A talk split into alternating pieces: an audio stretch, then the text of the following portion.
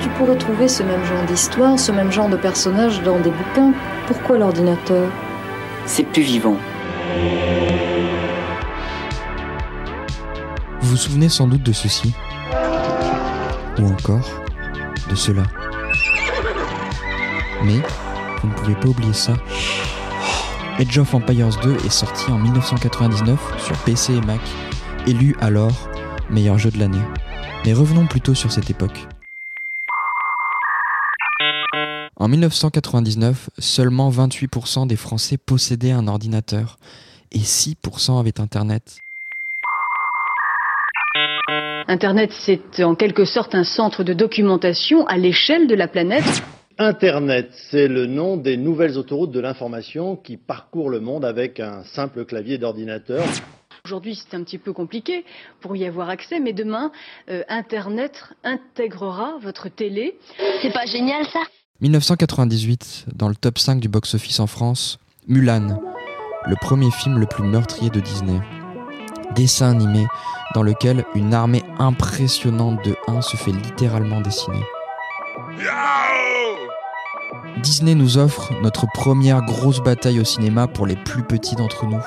En parallèle, sur les bancs de l'école, on nous parle de château fort et de roi de France. Et la période médiévale nous fascine. Carcassonne devient notre Disneyland du Sud. De quoi éveiller l'imagination d'un tas de mômes.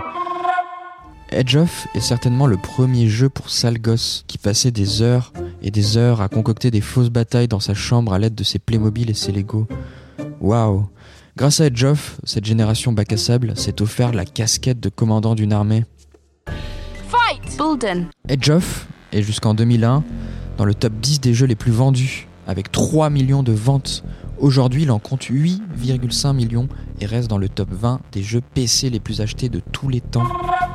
Edge of est un jeu de stratégie qui évolue dans un monde médiéval. Le gamer se voit attribuer une civilisation phare de cette époque. On peut prendre les Francs, les Huns, les Chinois, les Aztèques ou encore les Espagnols. L'objectif principal est de conquérir des territoires et exploiter ses ressources. Pour les fans d'histoire, le jeu retrace les plus grandes batailles de cette époque. Guerre de Cent Ans avec Jeanne d'Arc, Gengis Khan et la muraille de Chine ou encore l'invasion de l'Amérique par Hernán Cortés. Bâtir une armée et un empire, pas si simple. Age of Empires 2, c'est collecter des ressources qui vous permettent d'acheter des unités de guerre, mais aussi de progresser à travers de nouvelles technologies. Un jeu de gestion où chaque action a son importance. Pour résumer, vos villageois minent, coupent du bois et cultivent. Pro, chasseur, bûcheron, Ces ressources vous permettent de faire évoluer votre empire et asseoir votre autorité dans le royaume. Mais il arrive le moment où les ressources se tarissent. Et là, c'est le drame. Alors s'engagent des grandes batailles pour garder le contrôle des ressources restantes. La boucle est bouclée. Même dans Age of Empires, il y a des crises environnementales. Age of ne serait rien sans ces combats de masse.